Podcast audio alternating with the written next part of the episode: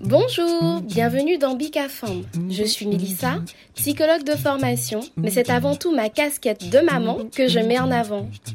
C'est un podcast caribéen qui est dédié à la parole des femmes sur différents thèmes, autour de la grossesse, du désir ou du non-désir d'enfant, autour de pathologies qui concernent directement les femmes comme l'endométriose, autour de la maternité, le postpartum d'ailleurs peu exploré, les traditions transmises de génération en génération, autour de la place de la femme dans notre société, comment allier vie personnelle et vie professionnelle. Bref, Bicafam est un rendez-vous convivial entre femmes qui viendront partager leur expérience de vie, parler sans tabou, avec sincérité et émotion, pour parfois penser certaines blessures et aider d'autres femmes à se sentir moins seules. Ce podcast est dédié à la puissance des femmes.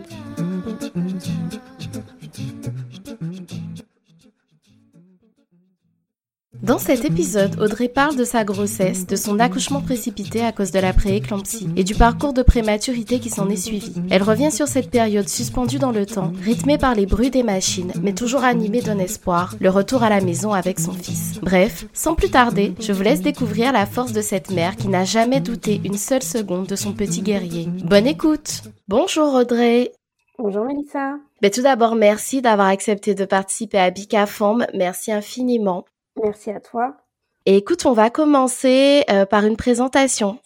Est-ce que tu peux te présenter de la façon dont tu le souhaites, s'il te plaît? Alors, je m'appelle Audrey, j'ai 35 ans, j'habite en région parisienne avec euh, mon fils de 4 ans et mon compagnon. Parfait. Alors, on va commencer par ton désir d'enfant. Est-ce que tu pourrais en parler? Il était présent depuis l'enfance ou il s'est construit progressivement? Alors, je pense qu'il euh, s'est construit progressivement, voire même euh, tardivement, Mhm. euh, parce que ça n'a jamais été un rêve absolu de devenir maman. Ça a toujours été en toile de fond, mais euh, ça n'a jamais été un objectif euh, premier. Et Mhm. c'est vraiment quand mon compagnon a évoqué le sujet que je me suis posée et que j'ai commencé à m'interroger.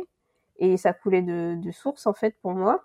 Mais c'est vrai que j'avais Mhm. un peu de mal à me projeter en me disant ah euh, moi euh, maman euh, c'est comme s'il y avait une, une pas une incohérence mais comme si j'arrivais pas à prendre euh, la personne que j'étais et de la transformer en, en maman En comme maman. si j'étais pas capable ou comme si ça me semblait loin en fait mais c'est vrai qu'après avoir eu une discussion avec lui ça s'est un peu débloqué et c'est venu naturellement Tout naturellement. Ouais, j'avais pas de frein par rapport à, à ça. C'est un désir d'enfant qui s'est construit. Et est-ce que tu peux nous parler de ta première grossesse? Première grossesse, suite à cette discussion, euh, euh, on s'est dit qu'on allait euh, commencer à essayer. Alors, il faut savoir que je suis quelqu'un de très organisé, qui fonctionne avec des rétro-plannings, des tableaux Excel, etc. pour, pour tout et, et n'importe quoi.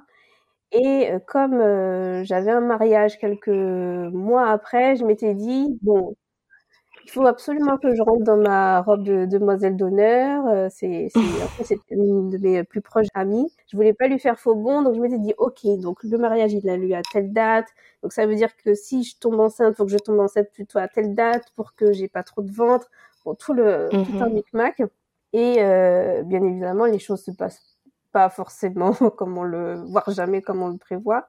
Mhm. Mais c'est arrivé quand même relativement vite parce que après avoir commencé les essais, je suis tombée enceinte, enceinte euh, trois mois, Mhm. trois mois après le début. Du coup, test de grossesse positif, euh, on était super contents, donc on l'a annoncé tout de suite à nos parents.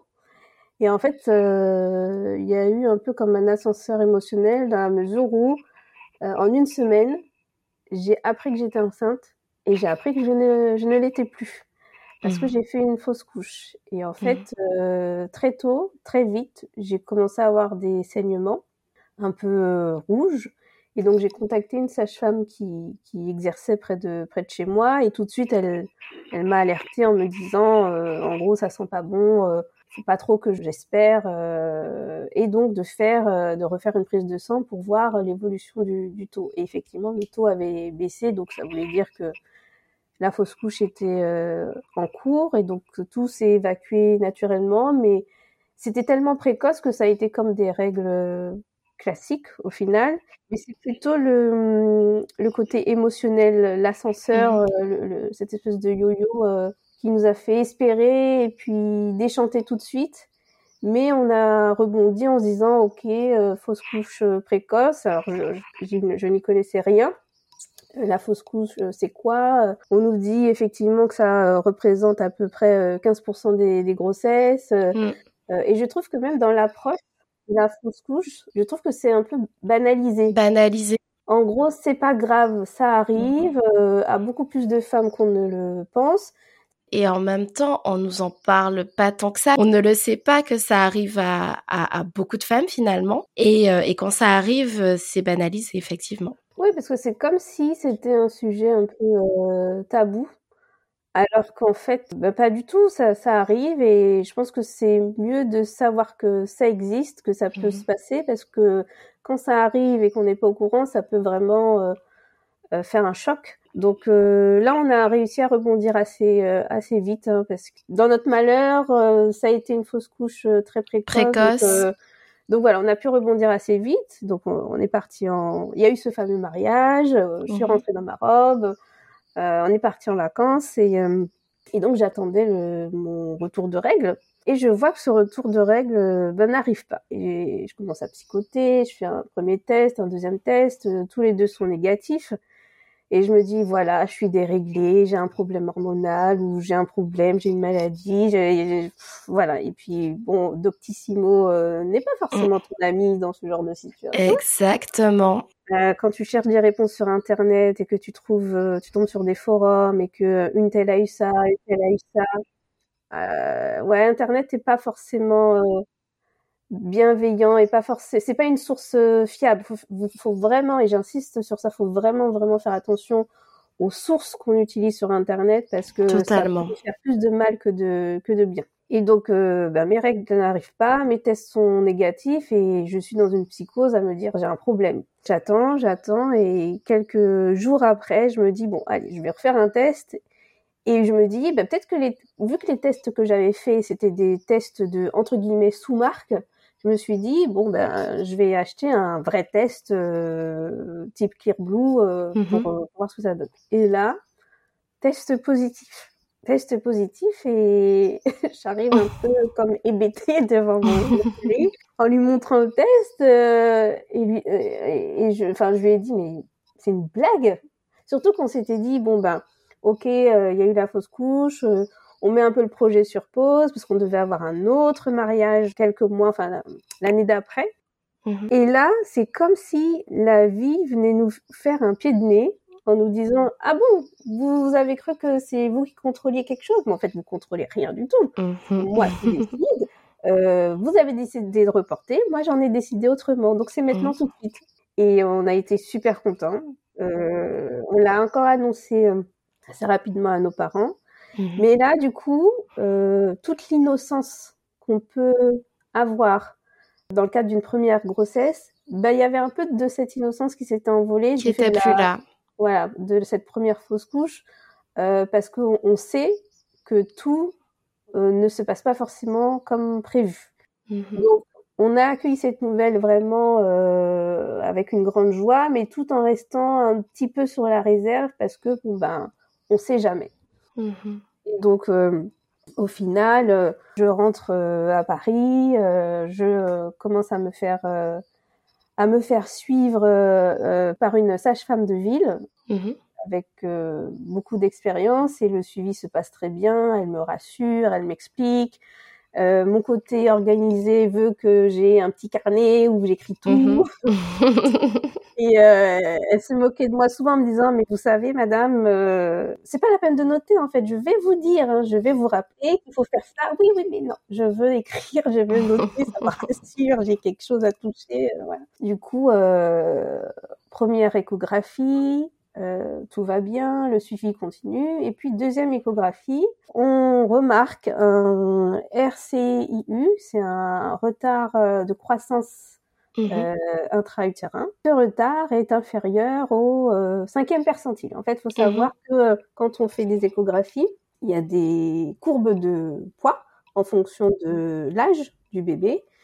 Et parfois, ben, le poids du, bébé est inférieur à ces courbes. Et donc, il y a des différents percentiles pour jauger du poids. Et mmh apparemment, quand c'est inférieur à 10 au dixième percentile, là, le bébé commence à être, commence à être Ça un peu... limite. Voilà, et donc, le mien était inférieur au cinquième. Donc, vraiment très, très petit. Mais on nous rassure quelque part en nous disant, un bébé peut être petit, et puis bon, en même temps, vous n'êtes pas très grosse, euh, mais euh, à partir du moment où l'évolution de son poids est quand même euh, homogène, mhm. ça va. C'est juste que ce sera un petit bébé, c'est pas c'est pas grave. Qu'est-ce que tu ressens à ce moment-là du coup? Ben je m'inquiète sans m'inquiéter parce que je me dis effectivement, je pas je suis pas très grosse, ça m'étonne pas d'avoir un petit bébé et puis je me dis faut le faut le sortir quand même ce bébé. Donc si mmh. j'ai un bébé de 4 kilos, bon ça peut être euh, ça peut être compliqué. Donc je me laisse toujours porter parce que j'ai une confiance absolue euh, en ma sage-femme. Et donc je me laisse un peu porter, mais elle me prend l'attention de temps en temps et je sens que il y a des choses qui commencent à lui déplaire. Et mmh. avec cette nouvelle de, de, retard de croissance, elle me dit non non là euh, ça dépasse un peu mes compétences il va falloir que vous vous fassiez suivre par une euh, maternité, enfin directement à l'hôpital. D'accord. Ça a été un peu compliqué parce que moi, enfin quand j'avais fait mon benchmark, parce que j'ai fait un benchmark pour les mhm. maternités, les niveaux, les machins, les services, le temps pour pour euh, le temps de trajet pour arriver, j'avais choisi une maternité. Au final, ben, ça a été compliqué avec cette maternité. Donc, euh, par son réseau à elle, ma sage-femme et le réseau aussi de la gynécologue qui me faisait les échographies, j'ai atterri dans une maternité euh, de niveau 3. Mhm. Est-ce que tu peux expliquer justement euh, concernant le niveau 3 En fait, il existe trois niveaux de maternité et en fonction, il y a des services ou entre guillemets des prestations qui s'ajoutent. Par exemple, euh, donc il y a maternité de niveau 1, niveau 2, niveau 3. Euh, niveau 3 c'est le maximum et ce sont des maternités qui ont des services de euh, réanimation néonatale avec tout le matériel qui va avec. Mmh. Et donc dans cette maternité, je commence un suivi à ce qu'on appelle aux explorations fonctionnelles. En fait, ce sont des rendez-vous une ou deux fois par semaine avec une sage-femme de l'hôpital pour faire un monitoring, pour voir un peu le rythme cardiaque du bébé et faire un Dynapa, un. En fait, c'est comme un tensiomètre sur pied. On met le brassard et en fait, pendant 20 minutes, 30 minutes, cet appareil prend la tension toutes les 5 minutes, enfin de manière régulière, pour avoir justement une évolution de la tension pendant un temps donné. Donc il y avait déjà une inquiétude concernant la tension. Oui, par rapport à la tension. Mmh Tac, à peu près à quel terme à ce moment-là? Bah, Je devais être à 29 euh, semaines par là. D'accord. Du coup, tu étais déjà arrêtée? J'étais déjà arrêtée, oui, parce qu'au final, je me suis arrêtée vers mon cinquième mois, assez tôt, parce que mhm. j'avais des contractions et, euh, et ma sage-femme m'avait dit, catégorique, c'est soit vous vous arrêtez, soit vous êtes en capacité de faire du télétravail à 100%. D'accord. possible. Beaucoup culpabilisé de m'arrêter aussitôt. Je me suis dit, oh là là, par rapport à mes collègues, euh, c'est pas cool, je les laisse, mais en même temps, dans la vie, il y a des priorités. Ma priorité aujourd'hui, c'est mon bébé, donc je vais faire ce qu'il faut faire. Et même de l'annoncer à mon responsable à l'époque, j'appréhendais tellement. C'est un homme qui n'avait pas d'enfant et je me disais, mmh. est-ce est qu'il va me juger? Est-ce qu'il va me faire sentir que, euh, en gros, euh, ça lui fait chier que je m'arrête mmh. aussitôt? Et donc j'appréhendais beaucoup et au final, il n'a pas du tout eu la, la réaction que, que je pensais. Il m'a simplement dit, tu sais, dans la vie, il y a des priorités. Mhm. Donc, euh, fais ce que tu as à faire. Et ça m'a tellement, mais tellement soulagée. Bah oui. Me dire, ça, c'est un point en moins que je suis sereine. Euh, j'ai annoncé le lundi que j'allais m'arrêter euh, à la fin de la semaine. Et ça m'a permis, et ça, j'y tenais vraiment beaucoup, ça m'a permis d'organiser mhm. mes dossiers, de faire ma passation. On en revient à l'organisation. Voilà, je voulais pas laisser mes collègues en galère. Et donc, j'ai laissé mes dossiers propres comme si limite je n'allais pas revenir. J'ai vraiment laissé euh, tous mes dossiers euh, carrés pour que qu'elles aient pas de difficulté en fait à, reprendre mmh. les sujets. Et donc exploration fonctionnelle, comme je disais, qui commence dans cette maternité de niveau 3. Donc premier rendez-vous, ben, mon chéri m'accompagne. C'était pas prévu, mais il était disponible et il m'accompagne. on y va. Donc monitoring, Dynamap, donc la prise de tension et ça va. Enfin, on, reste là une trentaine de minutes, ça va, et on attend. Et ensuite, on est reçu par la sage-femme qui me dit, donc euh, aussi euh, des bandes de pipi, euh, tests urinaires, etc., mhm. qui me dit, bon, là, la tension, il y a des mesures qui me plaisent pas trop, du coup, vous allez rester. Et donc, je lui dit, mais je vais rester, c'est-à-dire, ben, vous allez rester dormir, vous allez être hospitalisé. Et du coup, je lui dis, mais mais je n'ai pas de vêtements, je n'ai, j'ai rien, j'ai pas mhm. d'affaires. Comment, comment ça je reste? Elle m'a dit ah si si, euh, vous allez rester, on préfère vous garder, etc. Et donc je lui ai dit mais est-ce que je peux quand même faire un aller-retour euh, rapidement chez moi pour prendre des vêtements, euh, mon pyjama, peut-être mon PC Et elle me dit donc elle va voir la gynéco, elle revient, elle me dit si ça fait moins de 30 minutes, si l'aller fait moins de 30 minutes, c'est ok. Donc j'ai dû lui montrer sur Waze que ça faisait moins de 30 minutes et là elle m'a mmh. autorisé à partir. Donc on, on est parti euh, très vite avec euh, mon chéri, euh, rentrer à la maison, prendre des, des affaires en vrac, prendre mon mmh. PC, de retour à l'hôpital et puis me voici dans une chambre. En fait, je pense qu'à ce moment-là, je me laisse toujours porter. J'ai pas conscience que la situation commence peut-être à se dégrader et si on me garde, c'est pas pour rien. Je me dis bon, mmh ils font ce qu'ils ont à faire. Euh, moi, j'ai confiance. Euh, c'est une maternité de niveau 3. Euh, voilà. Et donc, je suis hospitalisée dans un service qui s'appelle GHR pour les grossesses à haut risque. À haut risque. Voilà. Même ça, ça m'avait pas. Mhm. ça m'avait pas perdu. Mhm. Et du coup, je, donc je, je rentre un vendredi et je suis persuadée que le dimanche, je vais sortir. Parce qu'on mhm. m'avait dit, on continue à faire des analyses, on va faire une protéinurie des 24 heures. En fait, c'est mhm. euh, c'est en fait il faut faire pipi dans un, énorme pot pendant 24 heures et c'est pour vérifier s'il y a des protéines dans les urines. Enfin, on n'est pas censé avoir des protéines dans les urines et s'il y en a, c'est que les reins commencent un peu à à dysfonctionner et si les reins dysfonctionnent, c'est qu'il y a peut-être d'autres d'autres soucis. Mhm. Et donc, je passe le week-end là, je fais les analyses, mais toujours dans l'optique euh, de sortir le dimanche. Que tu sors. Voilà. Et dimanche euh, arrive, 11h midi, et je vois qu'on ne me fait pas sortir. Et je me dis, mais c'est quoi ce truc euh, Mais pourquoi je suis toujours là? Et en fait, je comprends que je ne vais pas sortir. Et je mhm. comprends qu'en fait, je vais finir ma grossesse à l'hôpital.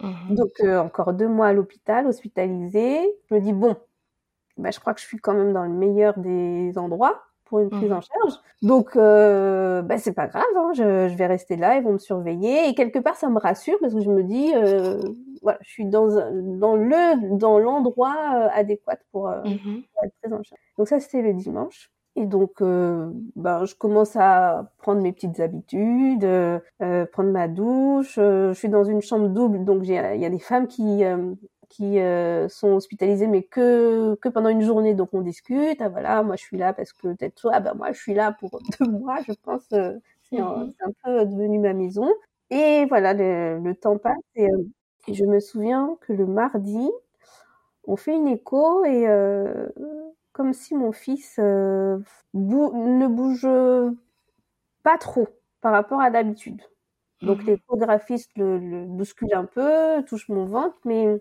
il bouge pas des masses. Et donc, euh, sachant qu'entre-temps, euh, pendant tout ce week-end où j'ai été hospitalisée, il y a un anesthésiste qui est venu pour me faire une consultation. Mais même là, je n'ai pas... Mais on t'a rien dit non plus. On m'a rien dit. Euh, on, m'a juste dit qu'on allait me faire une injection de corticoïdes pour mhm. accélérer la maturation. La maturation des poumons. Mais même ça, en fait, mais et euh, avec le recul, je me dis, mais j'étais vraiment à l'ouest, vraiment dans le déni, vraiment. Même ça, ça m'a pas. Je me suis pas dit, euh, ah ouais, là, c'est. Tu étais peut-être à l'ouest, mais en même temps, personne ne t'a dit euh, concrètement les choses non plus. Non, personne ne m'a ne m'a dit et à quel point même le, le terme pré-éclampsie, parce que c'est de ça dont il s'agissait, mais j'avais pas bien compris en fait. Mhm. Et euh, on me demandait souvent euh, est-ce que vous avez mal à la tête? Est-ce que vous avez des mouches devant les yeux? Est-ce que vous avez comme une barre sous la poitrine? Etc. Et il n'y avait rien de tout ça, donc euh, bon. Et du coup, le mardi, donc l'échographie, le bébé bouge moins. Et je vois qu'en fin, de, en fin de journée, il y a de plus en plus de personnes dans ma chambre et je commence à avoir mal à la tête. Euh, des maux de tête qui s'intensifient au fur et à mesure. On me fait un monito. Et en fait, moi, je sens que j'ai des contractions. Alors, pas des contractions de travail, mais les contractions qu'on peut avoir tout au long de la grossesse. Je sens mhm. que mon ventre se durcit, mais ces contractions n'apparaissent pas au monito. Et mhm. donc, je suis, donc, à toutes ces personnes qui sont devant moi, je leur dis, là, j'ai une contraction. Là, j'ai une contraction. Mais sur le monito, il n'y a rien. Mhm. Et là, en fait, on me dit, bon ben on va vous descendre en salle de naissance. Et je me dis, mais pourquoi on descend en salle de naissance? Bon, ben ok, j'ai juste le temps d'attraper mon téléphone, mon chargeur, ma montre, et on y va, j'ai rien d'autre. On descend en salle de naissance, donc mon chéri est, là, et, il a euh, une salle avec plein de machines, des machines partout. Euh, on me donne un traitement pour, euh, pour faire baisser la tension. Tu savais à combien tu étais de tension? Je suis montée à 19 de tension. Énorme. 19 de tension, euh, mais j'avais très très mal, euh, très très mal à la tête. Je crois que mmh. j'ai jamais eu aussi mal à la tête toute ma vie. Et j'étais branchée de partout. Euh, donc j'avais faim, on me donne à manger, les maux de tête commencent à diminuer, le traitement commence à agir. Il devait être, je pense, 23 heures. Et je dis à mon chéri, bon ben, ça s'est stabilisé, ça a l'air d'aller. T'inquiète pas, regarde tous les appareils qui sont là, je suis branchée, ils me surveillent. Euh, ben vas-y, rentre à la maison, on va prendre à manger, rentre à la maison, repose-toi et puis tu reviendras demain. Donc il part.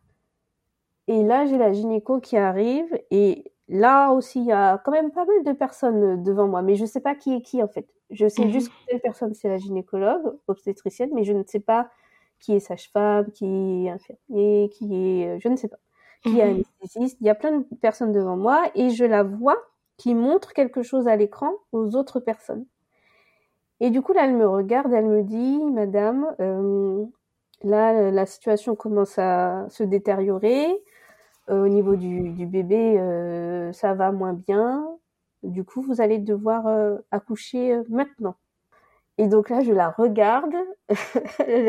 et c'est en fait c'est là que j'ai réalisé. C'est à ce moment-là que, que tu réalises. C'est à ce moment-là, mmh. c'est pas euh, c'est pas l'injection de corticoïdes, c'est pas euh, la consultation d'anesthésiste, c'est là à ce moment-là quand elle me mmh. dit vous allez devoir accoucher tout de suite que je fonds en larmes mmh. et je lui dis, je n'arrête pas de lui, de lui dire c'est trop tôt, c'est trop tôt, il est trop petit, c'est pas possible, on peut pas. Et elle me dit si si si si si, si ça va aller, mais il faut le faire maintenant. Donc j'ai le temps d'appeler mon chéri, de lui dire faut que tu reviennes tout de suite. Je vais accoucher et je mhm. raccroche et on m'emmène au bloc pour faire une césarienne d'urgence. Du coup. Mhm. Et là, anesthésie générale, je n'avais jamais eu d'anesthésie. Je ne mhm. savais pas à quoi m'attendre. Je me suis endormie tout de suite et ensuite euh, trou noir. Je n'ai même pas eu le temps de voir mon chéri.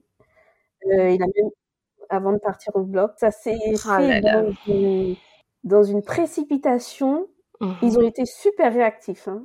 Euh, donc ça, ça a été top. Mais moi, à vivre, ah je n'ai pas compris ce qui m'arrivait. T'as pas réalisé, t'as pas compris. J'ai pas compris. Je me suis dit, mais comment, euh, comment Ça a basculé, tout a basculé. Comment ça a mhm. basculé d'un coup? Et donc, euh, trou noir. Je me réveille bah, quelques heures après, un peu vaseuse, un peu. Je me souviens de, de m'être réveillée en salle de réveil avec une sensation de, de soif et j'avais chaud. Donc je me suis réveillée, mais je me suis rendormie. Enfin bon, et je me suis réveillée une bonne fois pour toutes. Je me souviens qu'une dame est venue me nettoyer et limite, euh, euh, limite, enfin, je, je pleurais. Je lui disais merci parce que je me disais quand même, il y a des personnes qui mmh. prennent, on s'en rend pas compte, hein, mais il y a du personnel soignant qui prend soin de nous, euh, des aides-soignants, des infirmières, des infirmières puéricultrices, enfin, qui, qui prennent soin de nous et de nos enfants. Et je pense qu'il faut quand même euh, leur rendre hommage parce que c'est mmh fou en fait le travail euh, qu'ils font. Et, je sais pas, c'était peut-être un geste ou une, une routine pour elles, mais pour mmh moi, c'était beaucoup de, de... Ouais, c'était beaucoup de voir que bah, cette personne venait Prenez pour, soin de toi, pour prendre soin de moi, de me pour me demander si ça allait, etc. Et donc je me réveille et puis quelques temps après, mon chéri arrive et donc il m'explique que mon fils est né. Donc mon fils est né à 30 semaines plus 3. Mmh C'est un grand prématuré parce qu'il existe différents stades dans la mmh prématurité. Il y a l'extrême prématurité, la grande prématurité, puis ensuite il y a des stades un peu moins compliqués. Il me dit que mon fils a dû avoir un massage cardiaque. Euh, mmh Il avait même une petite trace au niveau du torse tellement ils ont massé.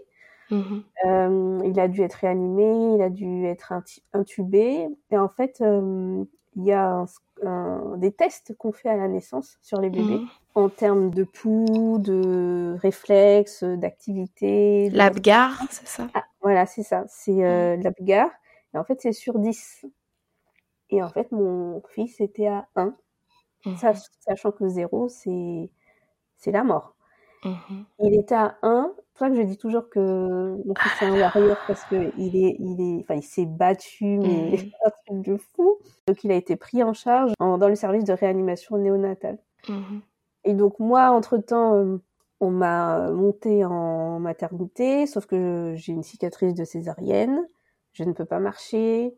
Euh, c'est assez douloureux. Et donc, j'ai dû attendre euh, toute la journée pour voir mon fils. Je n'ai pas vu mon fils euh, avant le soir. Ça a été très très long. Ah là là.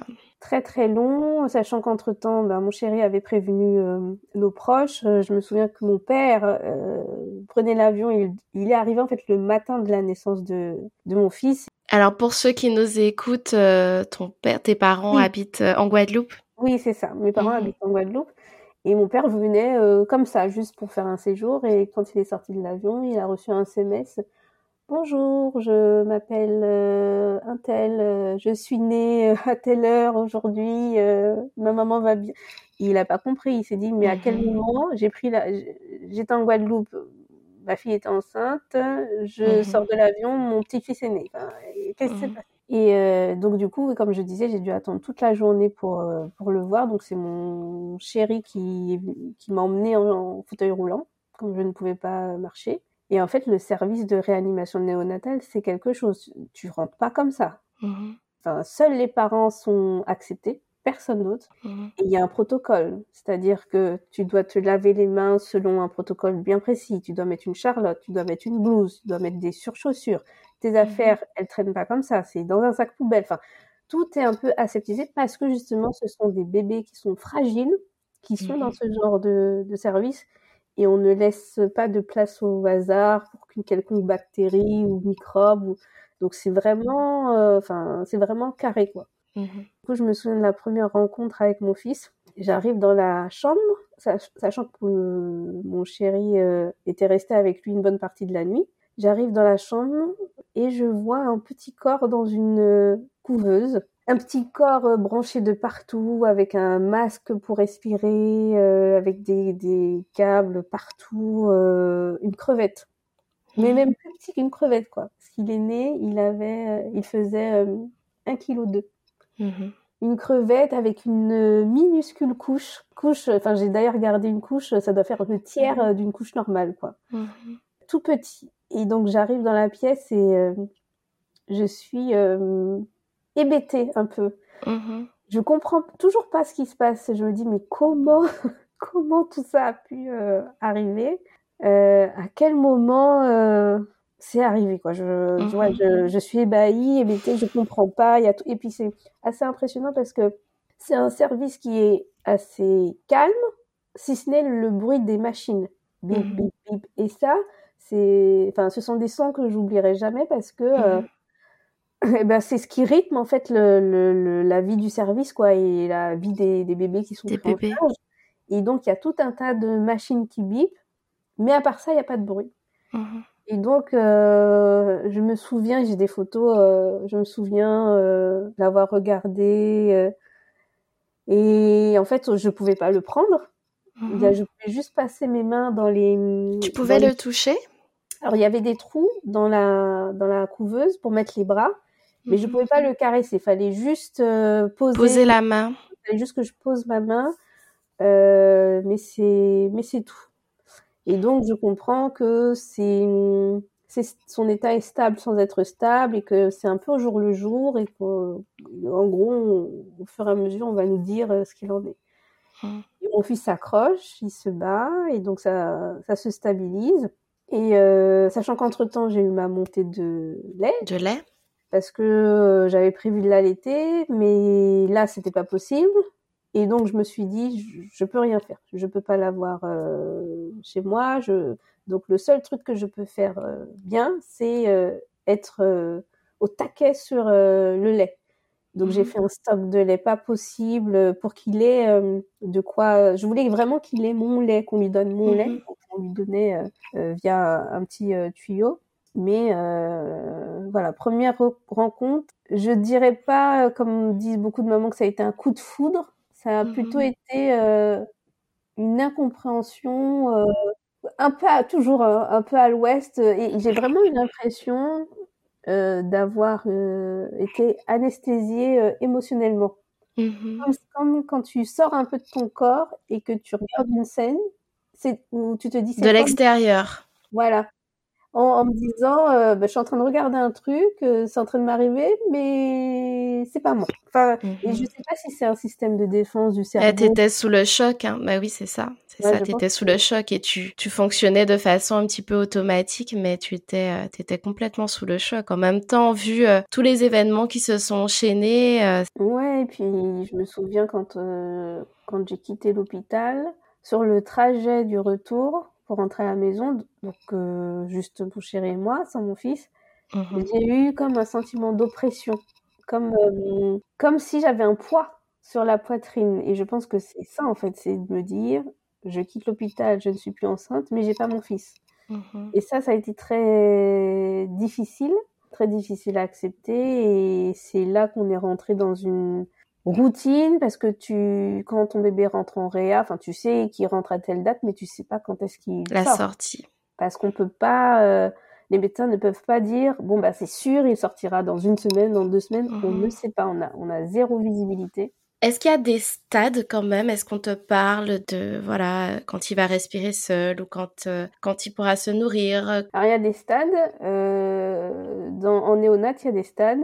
Euh, donc le stade le plus entre guillemets critique, c'est euh, l'AREA où là mhm. vraiment il est branché de partout et au fur et à mesure que son état s'améliore où effectivement il peut respirer tout seul ou pas, euh, il a plus besoin d'être chauffé ou des choses comme ça, ben il passe euh, dans un autre service, mais toujours au sein de la néonate. Par exemple, mon fils, il est resté une semaine en réanimation, et mhm. ensuite il est passé en soins intensifs, où il est resté une semaine aussi, et ensuite il est passé en néonate classique, où il est resté presque un mois. Donc euh, non, même un mois et demi. Au total, il est, il est resté euh, un petit peu moins de deux mois à l'hôpital, hospitalisé. D'accord. Et je me souviens que quand il a basculé de Réa à, au soins intensifs, bon, c'était la pièce qui était juste à côté, hein. Mais on est arrivé, en fait, ils avaient oublié de nous appeler. Donc on est arrivé, on s'est présenté dans la chambre de notre fils. il n'y oh avait pas de couveuse. L'angoisse. Il n'y avait pas de couveuse, il n'y avait personne. Et en fait, on n'a même pas eu le temps de réagir, enfin de, de, comprendre ce qui se passait, que qu'on a vu quelqu'un arriver en courant en nous disant il est là, il est là. Il est, eh oui. Et eh oui. Il est là, il est passé en soins intensifs, il est à côté, etc. Parce que ça aussi, hein, ça, enfin, t'arrives, tu vois que ton bébé est plus là, euh, t'es en réa, bon. Ah, l'angoisse, l'angoisse. Et finalement, quand c'est quand il est passé en soins intensifs que j'ai pu faire le premier euh, pot à pot. J'ai pu prendre mon fils une semaine c'est extrêmement long. Une semaine après mhm. sa naissance, j'ai pu le prendre contre moi. Il mhm. était tellement rékiki, tellement petit qu'en fait, il rentrait dans mon t-shirt. Mhm. Et du coup, il restait là et on voyait à peine sa tête. On voyait à peine qu'il était là parce qu'il était minuscule. Et ça m'a fait tellement bien. J'ai tellement pleuré. Ça m'a fait tellement bien de le de le sentir, de, le sentir, de voir qu'il respirait bien. Enfin, ça, c'est un, ça a été un moment vraiment euh, magnifique. Magique. Magique. Euh, mhm. Je m'en souviendrai toujours. Euh, mhm. C'était vraiment, vraiment top. Et du coup, toutes ces journées, euh, comment vous organisiez avec ton chéri pour être avec lui Comment ça se passait? Alors, on venait tous les jours. on restait plusieurs, plusieurs heures. En néonate, en fait, on peut venir à n'importe quelle heure du jour ou de la nuit. Donc ça, mmh c'est vraiment top. Donc on restait jusqu'à pas d'heure. Parfois, euh, ben, nos, nos proches euh, venaient parce qu'il y a une vitre, enfin il y a un couloir qui longe le service avec des vitres et du coup, euh, par ces vitres, on peut voir les chambres des bébés. D'accord. Donc c'est comme ça qu'on a pu leur présenter, mais ils n'avaient pas le droit de rentrer. Mmh oui, on a, enfin, on a une, une, routine. Au fur et à mesure où il passait les étapes, ben, on venait tous les jours. Au fur et à mesure, ben, on lui a apporter des vêtements. Moi, je continuais à tirer mon lait les trois heures. Donc, je me réveillais la nuit, je tirais mon lait. Et au fur et à mesure, on nous informait de son, de son état. Il prenait du poids. Et j'ai même eu l'occasion de dormir, euh, de dormir quand il était en néonat classique sur un, un lit de camp. Et c'est vrai que c'était pas évident parce qu'il y a toujours les bruits. Les bruits des machines euh, tout le temps. Et en fait, euh, je me souviens qu'à un moment donné, il y a une infirmière euh, puricultrice qui nous a dit euh, d'essayer d'occulter les, les bruits euh, parce que il n'y aurait pas de machine à la maison. Mhm. Euh, mais bon, c'était assez difficile parce que enfin, le son des machines ou même les, les courbes nous rassuraient. Bien sûr. On disait, ben, ça va, etc. Et donc, quand il est passé en néonat, j'ai essayé de l'allaiter au sein mais il avait du mmh. mal à prendre. J'ai acheté des bouts de sein, un peu En, silicone, mais là aussi, donc bon, on a fait un peu moite-moite, euh, euh, un peu au sein, un peu à la seringue avec mmh euh, mon lait. Puis est arrivé le, la période où on nous a dit, ben il y a une petite lumière au bout du tunnel, mmh ça va beaucoup mieux, il prend du poids, donc il va bientôt pouvoir sortir. Et euh, je me souviens que mon chéri avait dû se rendre aux Antilles pour un mariage, décidément. Bah, le fameux mariage mm nous a repoussé euh, le mm-hmm. projet. Il a dû partir et en fait j'ai dû attendre son retour parce qu'il pouvait déjà sortir. on voulait euh, venir le chercher tous les deux, donc j'ai attendu que mon chéri revienne. Comme par hasard ce jour-là, il a eu un problème dans l'avion, il a perdu sa chaussure, du coup, oh là là. le dernier, le dernier, dernier des passagers à sortir, j'en pouvais plus. et on a filé à l'hôpital et on a été les récupérer. J'ai une photo aussi. Euh, et on nous voit tous les deux émus avec euh, le cousin. Oh là là. Dedans et. Enfin la lumière au bout du tunnel. Ah ouais, c'était, c'était super. Et les équipes, euh, les équipes ont vraiment été top parce que, en fait, euh, quand on devient maman, on ne sait pas faire, donner un bain, mmh comment on fait, nourrir comment on fait. Et là, on nous a montré, euh, parce qu'il prenait ses bains dans le lavabo de la chambre, tellement il mmh était petit. Et en fait, il, euh, il était enroulé d'un linge mmh pour garder cette sensation de cocon, d'enveloppement. Et donc, on nous a montré comment le, le baigner et c'est mon chéri qui a fait le premier bain parce que j'avais tellement peur de lui faire mal, tellement il était petit, fragile et mmh euh, mon chéri m'a toujours dit, parce que ça a été mon, mon rock hein, euh, dans mmh toute cette euh, aventure, m'a toujours dit il faut, il faut qu'on sache. Il faut qu'on soit au courant de tout, il faut qu'on comprenne tout ce qu'on nous dit, il faut qu'on sache il faut qu'on contrôle et qu'on maîtrise ce qu'on nous dit. Parce que si nous, on maîtrise pas, qui va maîtriser? Mhm. Et euh, il était vraiment au taquet, alors que moi, euh, toujours un... Enfin, j'étais revenue dans la réalité, mais, mais j'étais toujours un petit peu à l'ouest. Euh, mhm. Et lui, il était vraiment bien ancré dans la réalité. Il était vraiment au taquet, au taquet pour son fils. Et j'ai vraiment pu me reposer sur lui. Et, mhm. et en fait c'est ce genre d'épreuve qui qui renforce. que bah, tu retombes amoureuse. Mmh ou qui renforce ton couple parce que là tu sens que c'est vraiment une équipe mmh qui est, là quoi et qui va pas mmh partir et qu'on est ensemble et que c'est difficile c'est compliqué. Euh, je pleure souvent mais mais il est là quoi. On est là ensemble. Et c'est ensemble qu'on va avancer, c'est ensemble qu'on va s'en sortir et qu'on va ramener notre fils euh, chez nous. Et comment s'est passé alors ce retour à la maison? Quand vous êtes arrivé chez vous, ce retour à la maison, comment il s'est passé? Alors, ce retour euh, à la maison, il a été accompagné parce qu'on a eu ce qu'on appelle euh, une HAD, une hospitalisation à domicile, avec une infirmière puricultrice qui venait, alors je sais plus, tous les jours ou tous les deux jours, pour le peser, pour voir euh, l'évolution de son poids, pour répondre à mes questions si j'en avais. Et c'est vrai que c'était rassurant de savoir que quelqu'un venait donc, euh, comme tous les parents, euh, on, y, est allé un peu à tâtons au début, et puis au fur et à mesure, on a pris confiance en nous. Puis on a vu aussi que hum, notre fils euh, grandissait, grossissait. donc ça, c'était top. Et puis, mon chéri voulait vraiment avoir un rôle actif. parce que je me souviens qu'à l'hôpital, on nous avait demandé, bah alors du coup, vous voulez allaiter ou bien être en mixte? Et il m'avait dit, euh, mais moi je veux me réveiller la nuit. moi je veux me réveiller. Euh, moi je veux lui donner euh, un biberon. Et donc on avait décidé que qu'il lui donnerait des biberons avec mon lait. Donc il a été nourri avec mon lait exclusivement jusqu'à ses cinq mois à peu près. Bon mhm. après, en toute transparence, j'avais envie de boire. Hein.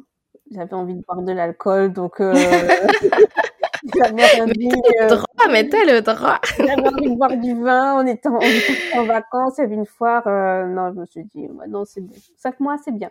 Et donc là, on a arrêté euh, euh, de le nourrir avec mon lait et, et au final, les mois ont passé et, mm-hmm. dans, dans toute cette situation, j'ai eu de la chance dans le sens où j'ai pu rester quand même avec lui. Avec lui. Euh, mmh très longtemps parce que euh, bah, au final, euh, il est rentré à la crèche. on avait eu la chance d'avoir une place en crèche. Il est rentré vers ses 7-8 mois. D'accord.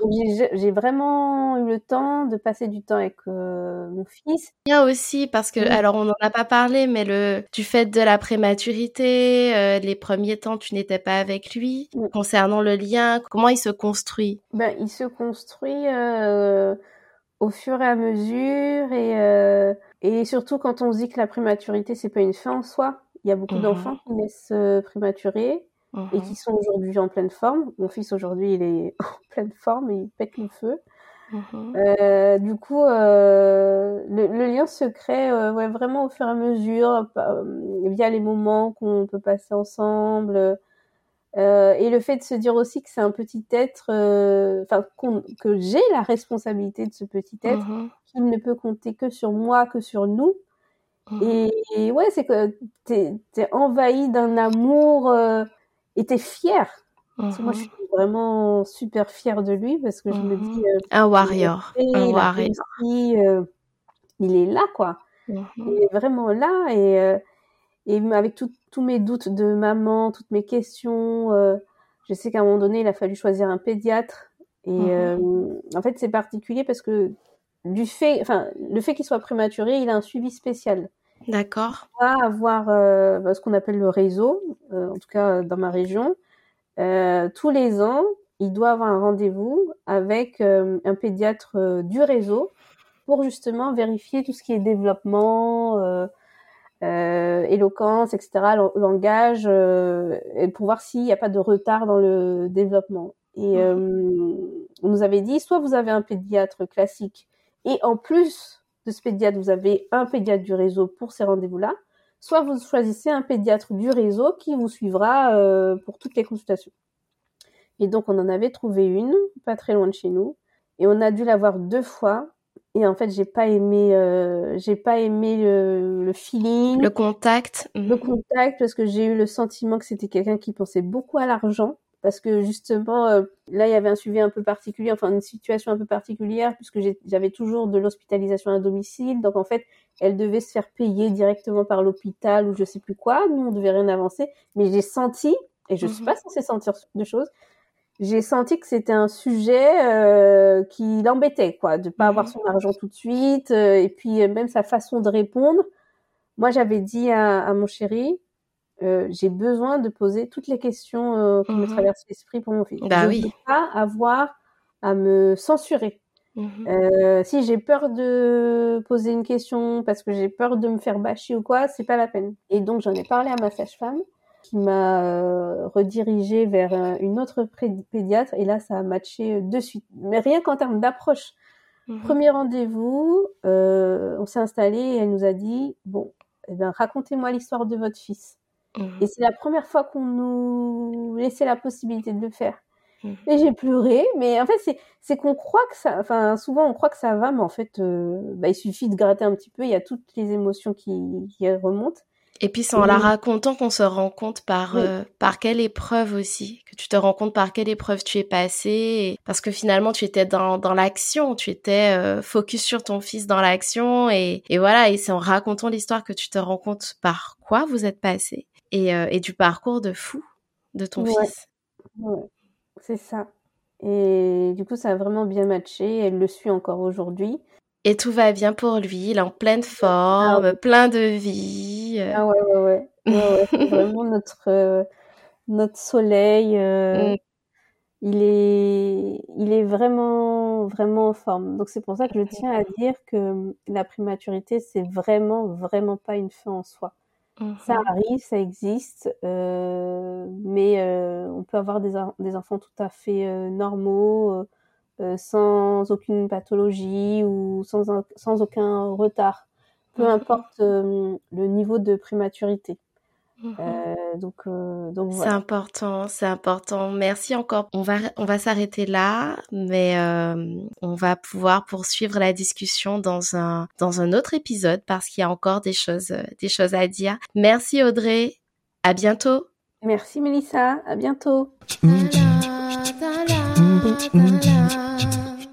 C'était l'épisode 17 de Bicafam. Je remercie sincèrement Audrey qui a levé le voile sur les coulisses du parcours de la prématurité. Je vous remercie pour votre écoute. N'hésitez pas à repartager l'épisode. Je vous donne rendez-vous exceptionnellement vendredi prochain pour la suite de l'histoire de cette femme inspirante. Prenez soin de vous.